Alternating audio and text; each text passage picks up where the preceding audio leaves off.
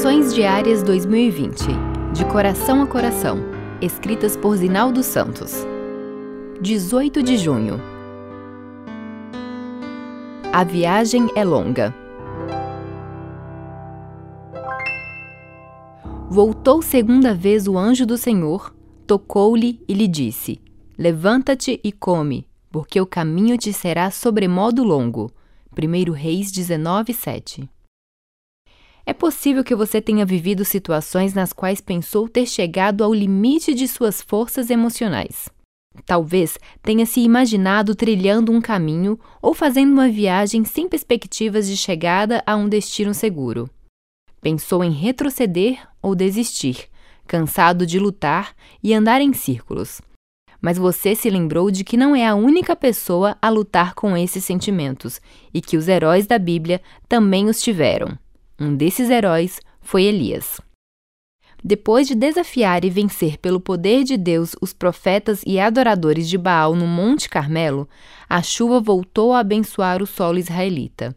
Mas Elias mais uma vez foi salvo da ira de Jezabel. Conhecedora dos feitos do profeta, ela prometeu matá-lo em 24 horas. Temeroso, Elias deixou seu servo assistente dirigiu-se ao deserto, caminhou solitário durante um dia e, finalmente, exausto e faminto, sentou-se à sombra de uma árvore, pedindo a morte. Precisamos ter em mente que, apesar de ser um homem de Deus, Elias era semelhante a cada um de nós. Isso nos diz que, diante das provas, não devemos nos sentir descartados dos planos do Senhor.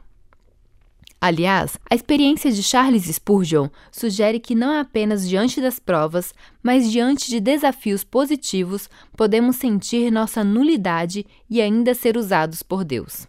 Ele confessou, aspas, os momentos mais favoráveis aos ataques de depressão, até onde experimentei, podem ser resumidos em poucas linhas. O primeiro é o momento do grande sucesso.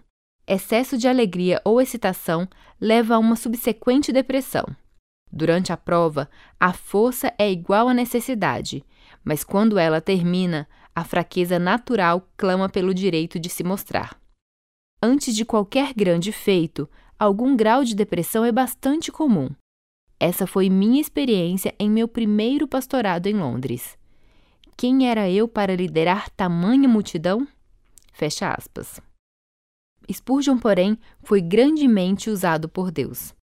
Foi no ponto máximo de abatimento que o anjo do Senhor apareceu a Elias, mas não para recriminá-lo. Proveu suas necessidades e o animou a prosseguir. Ainda não era o fim. Havia mais a ser feito, e ele tinha lugar no plano divino. Caso sejamos surpreendidos hoje vivendo a mesma experiência de Elias, tenhamos em mente que isso não precisa representar o fim de nossa história. Deus ainda conta com você e comigo.